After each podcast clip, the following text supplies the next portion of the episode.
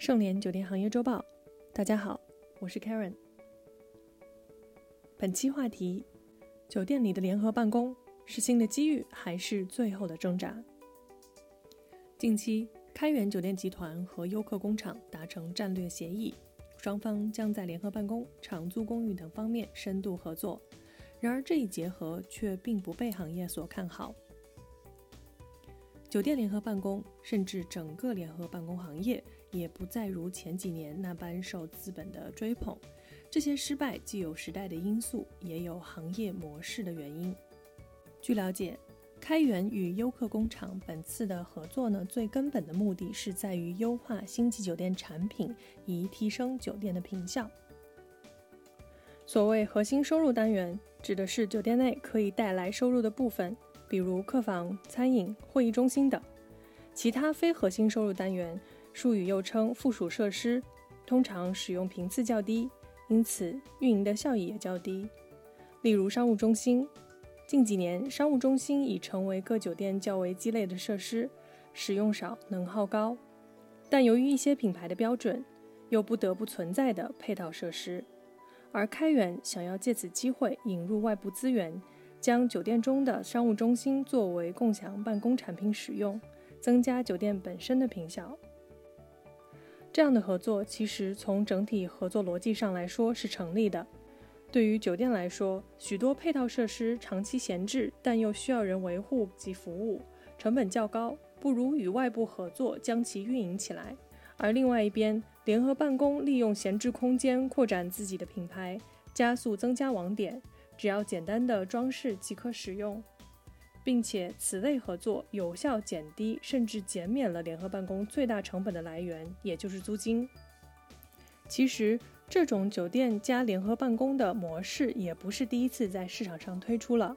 早前，如家投资创业公司 Check In 专门运营其酒店部分时段的餐饮设施，将其改造成联合办公空间使用。但有些观点认为，对于中低端酒店而言，联合办公的概念并不适合。少有客人会在中低端酒店有长期的工作需求，并且对于企业来说，不能带来品牌炫耀的作用。所以，许多企业或个人工作者不会选择此类定位的联合办公空间。之前也有传闻，联合办公巨头 WeWork。与各大国际酒店品牌呢，也洽谈关于进入酒店开展联合办公空间的业务，但目前来看尚未有成果。开元此次与优客工厂在联合办公领域的合作，是从旗下开元名都酒店、开元大酒店、开元名庭等旗下高端品牌切入，地理位置基本选择位于一线城市的 CBD 或者次 CBD 区域，同时。高星级品牌的自带的商务空间及多元化的酒店功能，也将促进更多的附加收益。例如，酒店可以给予其酒店联合办公空间的租客优惠的房价和午睡空间，并利用酒店的健身房、会议室、客房、餐饮等设施丰富其收入组合。酒店联合办公空间的运营模式呢，还未能被市场所验证。导致许多管理公司及业主对该模式心存疑虑。当联合办公空间与酒店的双品牌概念被提出时，随之而来的包括系统、运营、客户信息、品牌理念等各维度都需要进行深度的考量。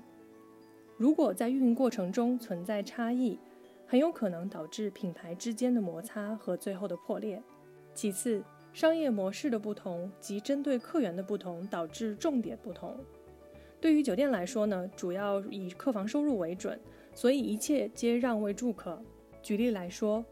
如果当联合办公租客与住客之间呢发生了资源的挤兑时，酒店一定会先顾及其住客，而放弃租客，影响办公租客的使用体验。而最终呢，将会影响到与联合办公空间品牌的运营合作。最后，酒店联合办公这样的模式的可复制性跟规模化呢，也有待考量。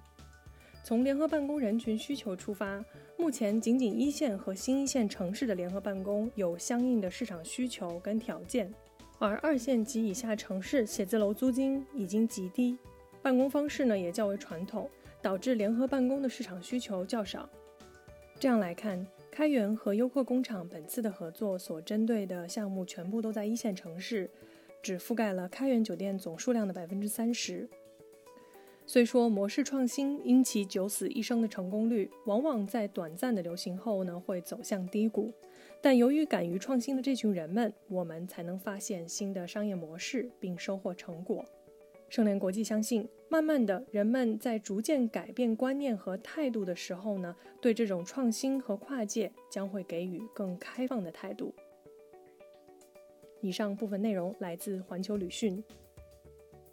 本节目由圣联国际独家制作播出。